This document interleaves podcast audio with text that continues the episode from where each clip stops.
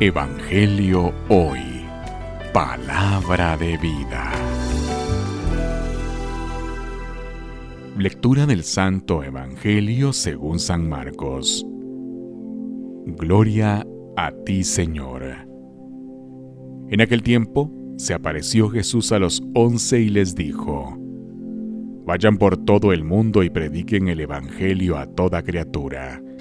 El que crea y se bautice, se salvará el que se resista a creer será condenado.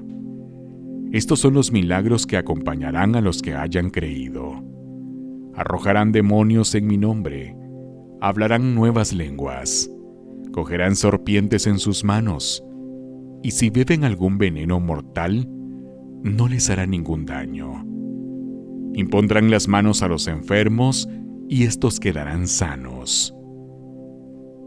El Señor Jesús después de hablarles, subió al cielo y está sentado a la derecha de Dios.